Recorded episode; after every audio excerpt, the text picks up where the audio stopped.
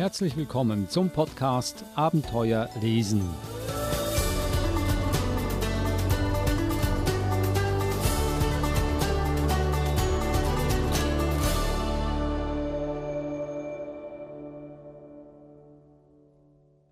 Und so begann die Zeit zu laufen. Und sie lief schnell. Dann ging alles schneller und schneller. Und es war eiskalt. Und alles Wasser war gefroren. Dann kam die Sonne. Und so wurde es warm und hell. Und das Eis schmolz. Das war ein Ausschnitt aus dem Buch Die Welt sagte ja von Kaya Dale Nihus. Gelesen hat das die Verhaltenstherapeutin Eva Murer hier im Podcast Abenteuer lesen. Der Podcast über außergewöhnliche, spannende und lehrreiche Kinderbücher, die man auch als Erwachsener immer wieder lesen mag. Auch soll es ein Wegweiser sein, wie man mit diesen Büchern ein wahres Leseabenteuer erlebt. Und äh, dieses Leseabenteuer hat jetzt begonnen. Wir gehen nämlich wieder um die Welt heute. Wir sind beim Buchstaben N angelangt. Aber zuerst sage ich mal Hallo, Eva Murer. Hallo Adrian. Hast du die Koffer gepackt für unsere Weltreise? Meine Koffer sind immer gepackt. okay, also wir gehen virtuell ähm, um die halbe Welt. Heute Buchstaben N, Norwegen und Neuseeland. Jetzt fragt sich, womit wir zuerst beginnen. Also wir wollen ja da hingehen, um zu sehen, was die dortigen Autoren für ihre Kinder schreiben. Was du uns da vorgelesen hast, die Welt sagte ja. Kaya Dale Nihus, das klingt für mich skandinavisch, also wir gehen nach Norwegen zuerst. Genau, richtig. Wir gehen zuerst nach Norwegen und beenden unsere Reise dann in Neuseeland. Und dieses erste Buch ist gleich ein, ein wunderbares Beispiel der, der norwegischen Erzählkunst, weil es geht um Evolution, es geht darum, wie ist die Welt entstanden und wie entwickelt sie sich in die Zukunft. Aber es ist alles sehr, sehr poetisch von den äh, Illustrationen, aber auch vom Text her, wie du schon gehört hast bei unserer Einleitung. Und das zieht sich durch das gesamte Buch durch. Es ist farbenfroh, es sind kräftige Farben mit ganz vielen Zeichnungen, wie diese Tiere zum Beispiel aussehen, die es am Anfang gegeben hat oder wie sie sich weiterentwickelt haben. Und dann dazu eingebettet ist der Text, der wirklich sehr, sehr poetisch ähm, gehalten ist.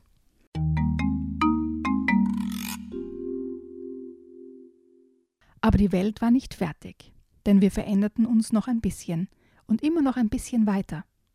Denn manche von uns wurden groß und andere blieben klein. Manche wurden gefährlich und bekamen viele Zähne. Manche wurden gut im Rennen. Manche wurden gut im Verstecken. Andere wurden in nichts gut. Diejenigen, die in nichts gut waren, hatten wenig Glück, denn sie starben. Es war, wie es war, denn die Welt war immer noch nicht fertig, und die Füchse bauten Verstecke und die Rehe rannten. Die Welt ging einfach weiter. Und wir bekamen Hände, damit wir in den Bäumen klettern und Früchte von den Zweigen pflücken konnten. Und damit wir uns selbst und die anderen kratzen konnten. Denn einst waren wir alle Affen. Jetzt waren wir viele, und wir bewohnten viele Orte und hatten Familien. Und manche befahlen über andere, denn manche waren größer und stärker, und manche waren klüger, und andere dümmer.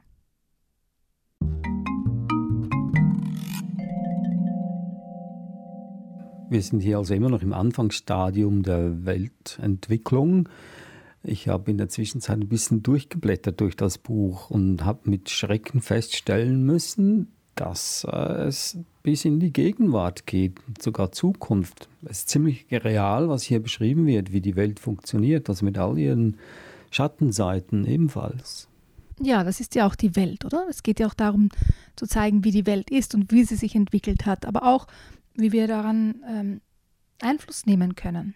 Nur wenn wir wissen, was, was geschieht, können wir auch den, den Lauf beeinflussen.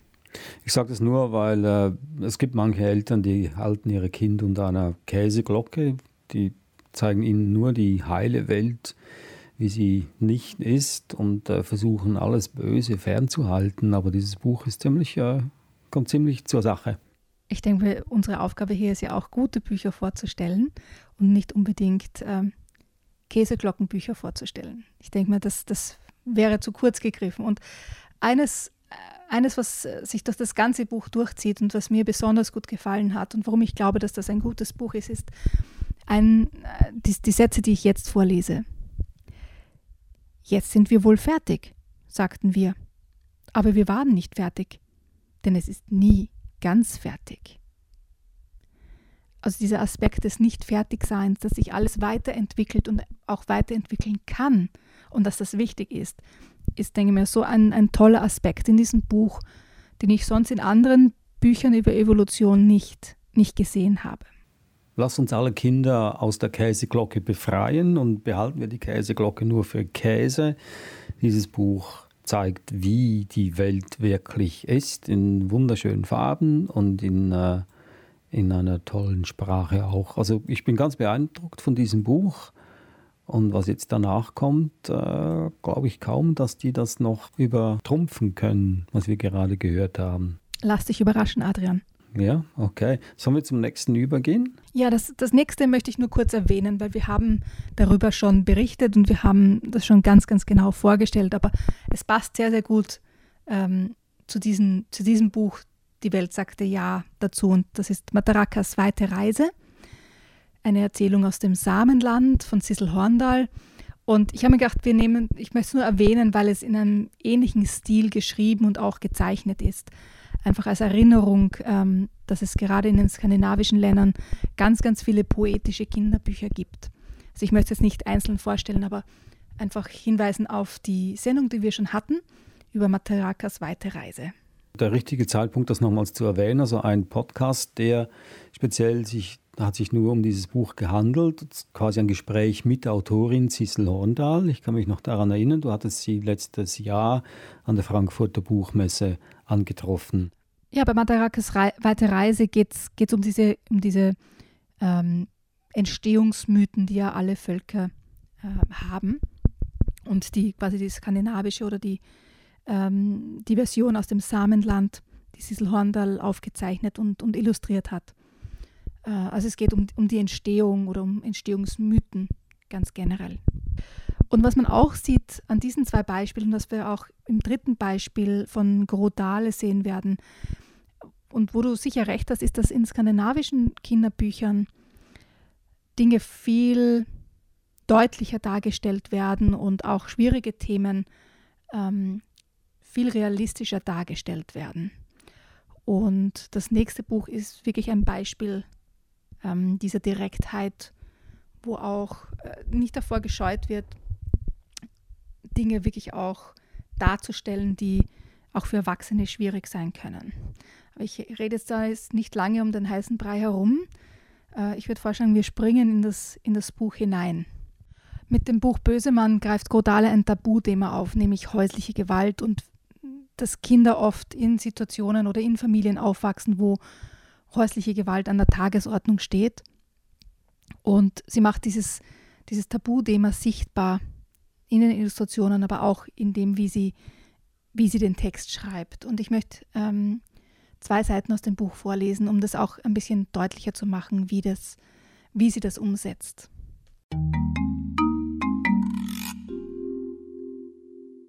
Bo lauscht. Da ist etwas im Wohnzimmer. Das ist Papa. Ist Papa leise? Ist Papa fröhlich? Ist Papa ruhig? Ja, jetzt ist Papa ruhig. Jetzt ist Papa fröhlich. Sieh nur, wie fröhlich Papa ist. Er ist lieb wie die Äpfel auf dem Tisch und die Rosinen in der gelben Schale.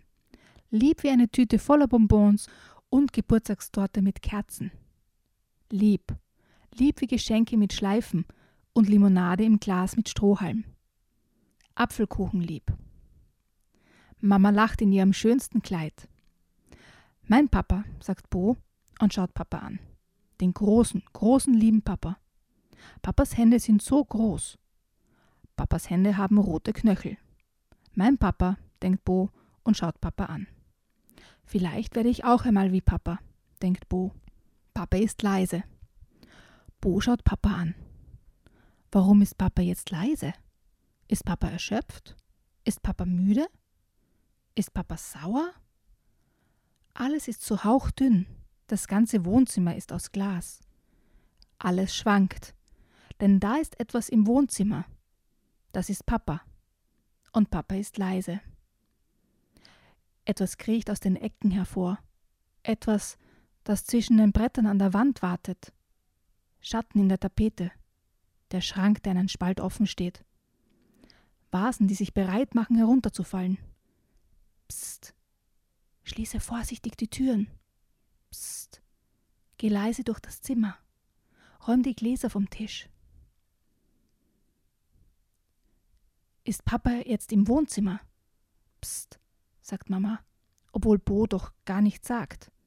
Sei leise, sagt Mama.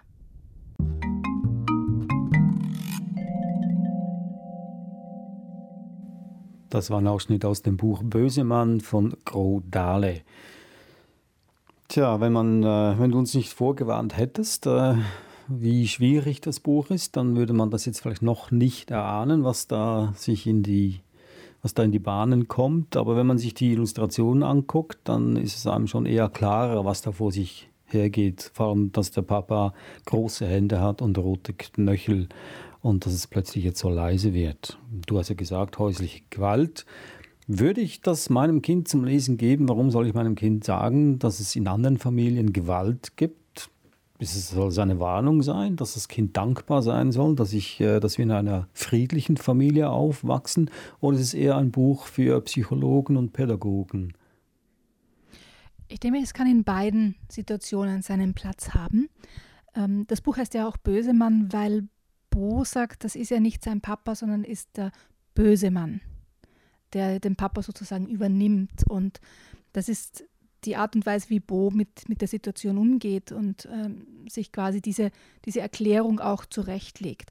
Also es ist sehr aus der Sicht des Kindes auch geschrieben und ähm, ich denke mir, es, es bietet Gesprächsmöglichkeiten oder Anfänge, wie man über dieses Thema mit Kindern auch sprechen kann. In dem Fall, wo der Boje das auf sich nimmt, jetzt möglichst leise zu sein oder ähm, dass eben die Gläser weggeräumt sind oder dass ähm, nichts im Weg ist, was jetzt irgendwie zerstört werden könnte. Ja? Und dieses vorsichtig schauen und was Kinder in, in Situationen in häuslicher Gewalt ja oft machen, dass sie lauschen. Wie ist die Stimmung jetzt gerade? Ist der Papa jetzt gerade böse oder ist er nur leise und, und liest etwas? Oder ist die Mama jetzt ähm, fröhlich? Lacht sie oder explodiert sie jetzt gleich, weil sie, weil sie ärgerlich ist. Ja? Und dieses ständige Abschätzen, das die Kinder oft tun, um auch die Situation begreifen zu können und auch sich selbst schützen zu können. Ich denke mir, das gibt eine Sprache, um, um das deutlich zu machen oder auch mit den, mit den Kindern zu besprechen und dass es nicht die Verantwortung der Kinder ist ähm, und nicht die Schuld der Kinder. Ich denke mir, da ist es einfach ein, ein wichtiger ein wichtiges Buch, um ein Tabuthema aufzubrechen und eben nicht mehr als Tabu zu behandeln, sondern dass das passiert, ja, so wie viele andere Sachen in der oder Dinge in der Welt passieren.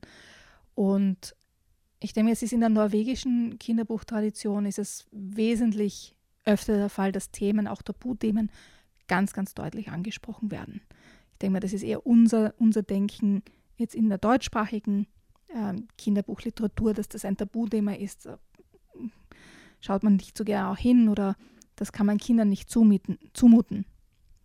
In der norwegischen Tradition ist das eher, dass das den Kindern sehr wohl auch zugemutet wird und dass über Tabus dann gesprochen wird. Also ich würde es ja nicht unbedingt als Tabuthema jetzt hier einfach so stehen lassen. Äh, ich bin immer noch davon überzeugt, dass es eher ein Buch ist für Psychologen und Therapeuten, die dann betroffene Kinder damit versuchen, aus dem, aus dem Sumpf zu ziehen, weil äh, das Kind ist eh machtlos in der Familie, wenn, wenn, wenn häusliche Gewalt vorherrscht. Das Kind kann ja nichts dagegen tun, es kann sich nur selber schützen. Das heißt also, das soll ein Wegweiser sein, wie das Kind sich schützen kann. Und äh, wie gesagt, nur betroffene Kinder werden angesprochen.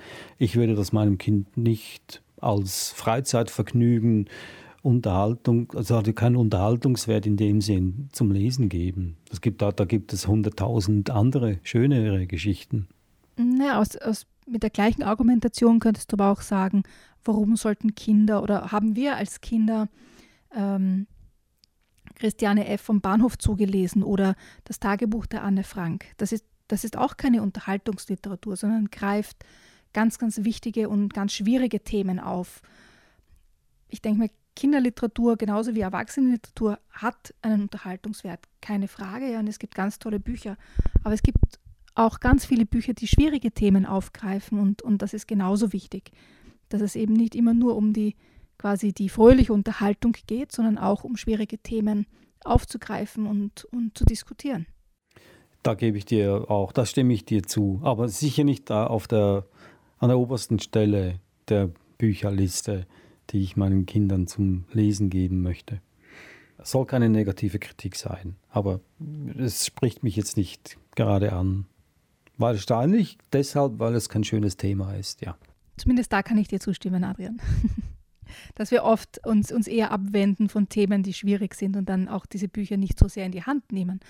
Nichtsdestotrotz glaube ich, dass es ein, ein gutes und wichtiges Buch ist. Mhm. Dann lass mal den kleinen Jungen nicht noch länger zappeln. Wie geht dann die Geschichte aus? Aber hier kannst du eine Ausnahme machen, weil wir, wir müssen ihn, wir, wir dürfen ihn nicht länger leiden lassen, den Jungen. Endet die Geschichte gut. Ich denke mir, wir lassen das, das Ende offen. Ähm, aber ich, ich nehme an, du kannst dir vorstellen, dass es nicht böse ausgeht. Ja, also ein hoffnungsvolles Ende. Ich lasse es offen. Ach, okay. Das war also Böse Mann von Gro Dale, eine norwegische Autorin. Und wir bleiben noch in Norwegen. Wir gehen zum dritten Buch aus diesem Land. Unendlich mal, unendlich mal mehr von Ingrid Ovedi Wolden. Das ist jetzt eine lustige Geschichte. Gut. Eine unterhaltsame Geschichte. Und zwar ähm, geht es um Petra. Und äh, Petra liebt gerade Zahlen. Sie mag keine ähm, ungeraden Zahlen oder Zahlen, die kaputt werden, wenn man sie teilt. Äh, es geht sogar so weit, dass sie sich übergeben muss, wenn die Zahl Pi genannt wird. Und sie muss deswegen sogar zum Schulpsychologen gehen.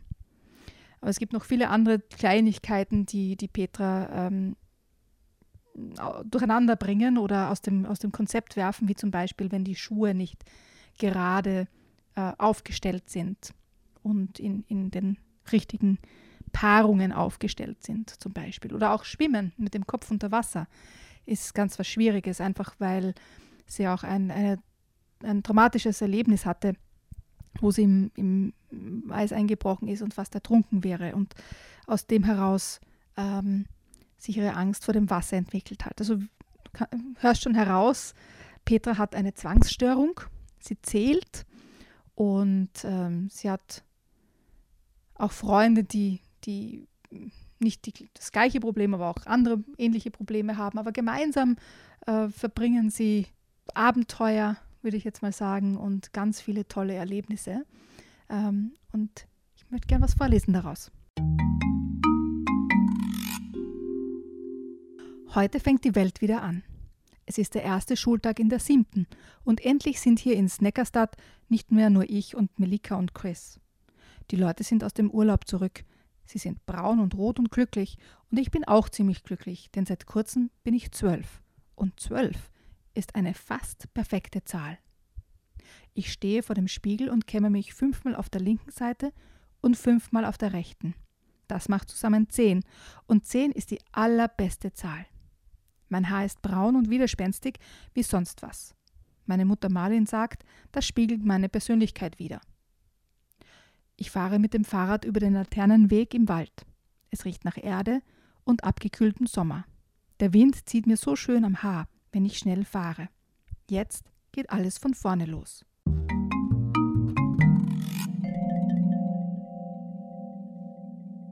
Das ist der Beginn der Geschichte, unendlich mal unendlich. Und was Petra noch gerne hat, außer Zahlen, das sind Gedichte. Und zwar Gedichte, die sich reimen und die eine gleiche Anzahl an, an ähm, Versen haben. Zum Beispiel, des Lebens Keim steckt im Moment, es blüht nur dem, der das erkennt. Und diese kleinen Gedichtchen ähm, heißen Gruck und erscheinen in einer bestimmten Zeitschrift, die Petra immer gerne liest. Und hier mache ich eine Ausnahme und wir springen fast an das Ende der Geschichte. Adrian, das wird dich besonders freuen diesmal. Ja, Ich spitze die Ohren. Weil ähm, nach den ganzen vielen Abenteuern, die Petra und ihre Freunde ähm, erleben und den vielen Gedichten, die sie mit ihnen teilt, die sie in der Zeitschrift liest, passiert nämlich etwas ganz Außergewöhnliches.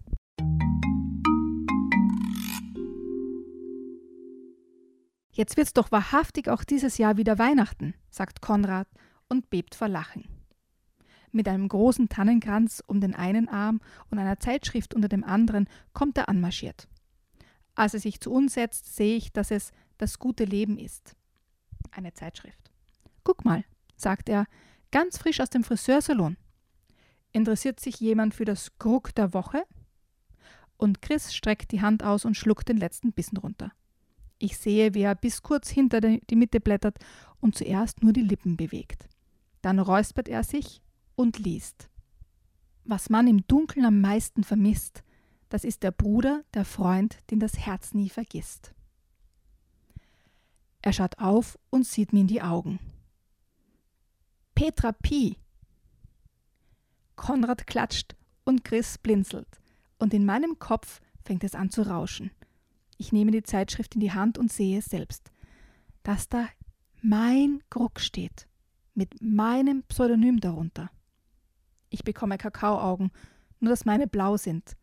Und sie wandern durch den Saal, von Milika zu Javid, zu Frau Solvig, zu Steffen Svensson, zu Malin, die sich gerade mit Steffen Svensson unterhält, zu Konrad und zu Christine und zu Chris, der nur noch blinzelt. Wer hat meinen Krug eingeschickt?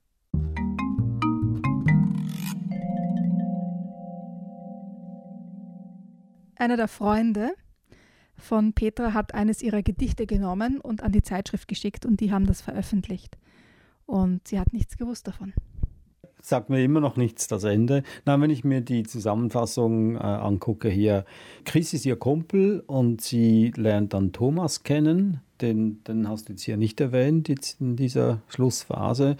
Und äh, Thomas ist ein Propellerjunge aus dem Schwimmbad und ihm zuliebe, zuliebe wagt sie sich sogar mit dem Kopf unter Wasser und plötzlich ergibt alles einen Sinn. Also das ist ein Wendepunkt in ihrem Leben, denke ich mal. Das ist äh, wahrscheinlich ein, ein, Wendepunkt, ein Höhepunkt. Wir jetzt mal an, dass das Gedicht, äh, dass es nicht äh, perfekt genug war, als sie das geschrieben hat und dass jemand dann für sie eingeschickt hat. Und sie muss äh, damit fertig werden, dass man auch unperfekte Dinge halt einfach äh, gehen lassen muss im Leben. Ja? Du spekulierst schon ganz gut. Aber ich denke mir, das Ende ist noch, noch schöner, als du es, du es sagst oder du glaubst, dass es sein wird. Ich habe mir zuerst nicht viel vorstellen können unter diesem Buch. Aber je mehr man in die Geschichte eintaucht, desto lustiger wird sie ähm, und desto herzlicher wird die Geschichte auch. Also was mich bei dem Buch angesprochen hat, war diese Herzlichkeit und diese liebevolle Art, miteinander umzugehen, auch wenn man sich gegenseitig aufzieht oder neckt oder Probleme im Leben da sind. Also es geht darum, jetzt nicht äh, eine heile Welt vorzuspielen, sondern ähm, es gibt Probleme, ja, aber die sind auch dazu da, um überwunden zu werden. Und mit einer Herzlichkeit und mit einer liebenvollen Art und Weise, die mich wirklich auch beeindruckt hat und gefangen genommen hat. Und das Ende ist sehr, sehr schön, kann ich nur verraten. Das ist ja toll. Das war also unendlich mal, unendlich mal mehr von Ingrid Ovedi Wolden, äh, ebenfalls aus Norwegen. Also nicht nur dunkle Geschichten, äh, nackte Tatsachen, sondern auch schöne, herzliche, humorvolle. Verlassen wir Norwegen, steigen in unser virtuelles Flugzeug und äh, reisen um die halbe Welt auf die andere Seite zum Nachbarland, Australiens Nachbarland Neuseeland. Barney Kettles Bewegte Bilder heißt das Buch von Kate de Goldie. Es ist eine ähnliche Geschichte. Also am Anfang, wie ich den Blurb gelesen habe, dachte ich, okay, naja, klingt ganz interessant. Aber ich habe das Buch begonnen zu lesen und es ist wirklich, wirklich komisch. Also ich habe ganz viel gelacht dabei und es ist auch wieder so eine, eine herzliche Geschichte. Also Barney Kettle ist ähm, wie kann man ihn beschreiben? Er ist wirklich auf einem Pfad, auf einem Weg ja, zu Star Room. Er möchte ein großer Filmemacher werden und er hat auch genau ein, ein, ein, Anleitungsbuch gelesen, wie man berühmt wird und was man machen muss. Und diesem Buch folgt er in jeglicher Hinsicht, kann man sagen. ja, was seine äh, Protagonisten in seinen Filmen etwas zum, zur Verzweiflung bringt. Ja. Barney Kettle wusste, er würde eines Tages ein sehr berühmter Filmregisseur werden. Er wusste nur nicht, wann dieser Tag kommen würde. Tatsächlich war er schon Regisseur. Er hatte vier 15-minütige Kurzfilme gedreht. Doch bisher hatten nur seine Schulfreunde und die Anwohner der High Street sie gesehen. Bis zum Weltruhm war es noch ein weiter Weg. Doch er würde kommen. Da war sich Barney gewiss. Gewissheit war gut. Gewissheit ermöglichte einem klare Entscheidungen und rasches Handeln. Das war wichtig, wenn man ein berühmter Filmregisseur werden wollte. Ebenso wichtig war eine Vision. Die verlieh einem großes Selbstbewusstsein und Entschlossenheit. Dann konnte man Leuten sagen, was sie tun sollten und wie. Und schließlich, das war besonders verzwickt, schließlich musste man die Menschen noch dazu bringen, dass sie genau das taten, was man ihnen vorschrieb, und zwar sofort und ohne Widerrede. Das waren die Fakten des Filmemachens. Das wusste Barney, weil er alle Fakten in dem Buch Du willst also Filmemacher werden von Felix Lamarche und Hal Nicholas gelesen hatte. Du willst also Filmemacher werden war Barneys Film Bibel. Er hatte es wieder und wieder gelesen und zwei Jahre lang war er seinen Vorgaben gefolgt, als seien sie in Stein gemeißelt. Also Selbstbewusstsein und Entschlossenheit und Vision und Handeln und Anweisungen, das hatte er alles unter Dach und Fach. Barney sah all diese Bestandteile als ein langes Wort vor sich. Selbstbewusstsein, Entschlossenheit, Vision, Handeln, Anweisungen. Leider war die Sache mit dem Umsetzen der Anweisungen sofort und ohne Widerrede absolut nicht geklärt. Ganz im Gegenteil. Mehr als einmal hatten Barneys Ensemble und Filmcrew, alias viele seiner Freunde von der High Street, einfach den Drehort verlassen, und alle hatten ihm auf ihre Weise mitgeteilt, wie unverschämt und anstrengend er sich verhalte, und wie schwierig es sei, mit ihm zu arbeiten. Felix Lamarche und Hal Nicholas hatten auffallend wenig bis nichts darüber zu sagen, was der Filmemacher in solchen Fällen zu tun hatte. Barneys Schwester Ren verließ Niederset. Sie war eine loyale und, so darf man es wohl ausdrücken, leidgeprüfte Assistentin. Allerdings sagte Ren immer, was sie dachte. Für eine Elfjährige war sie sehr unverblümt. Du bist größenwahnsinnig, sagte Ren, nachdem die gesamte Crew von Feliz Navidad den Dreharbeiten den Rücken gekehrt hatte. Edward, Henrietta, Jack, Benjamin, John Leo und Lovi gingen alle zusammen die Straße entlang. Eine verärgerte und verschwörerische Meute, die zum Mediterranean Warehouse zog, um sich ein Gelato zu holen. Es war sehr heiß. Sie hatten schon seit über eine Stunde nach einer Gelato-Pause verlangt. Heute war Showday der erste Tag der Landwirtschaftsausstellung mit großem Volksfest in Christchurch und der erste Drehtag. Barney hatte nur die drei Tage des Festwochenendes für die Dreharbeiten zur Verfügung, denn Felix Lamarche und Hal Nicholas propagierten drei Tage Drehs. Zeit war kostbar. Also hatte er die Bitten seines Teams abgewiesen.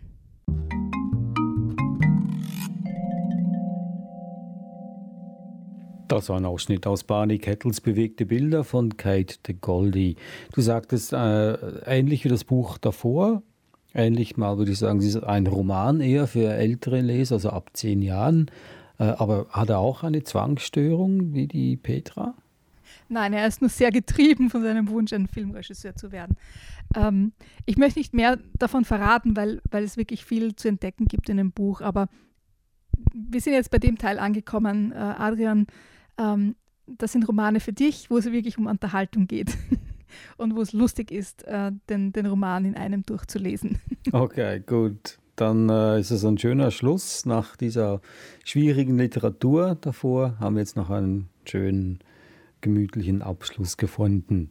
Das erste Buch hieß Die Welt sagte Ja von Kaya Dale Nyhus im Kullerkup Verlag erschienen. Das Buch äh, stammt aus Norwegen, ebenfalls aus Norwegen Bösemann von Gro Dale, erschienen im Nord-Süd Verlag.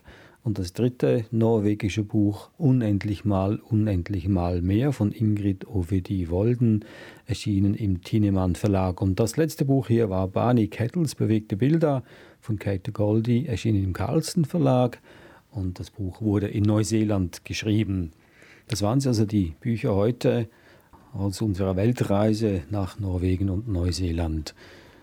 Wenn Sie noch mehr lesen möchten, haben wir auch viel mehr Episoden von äh, Abenteuer lesen auf unserer Webseite sbs.com.au-german.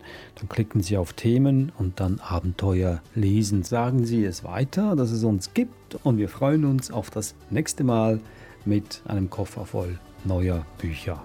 Eva Mura, besten Dank. Ich danke dir, Adrian. Servus.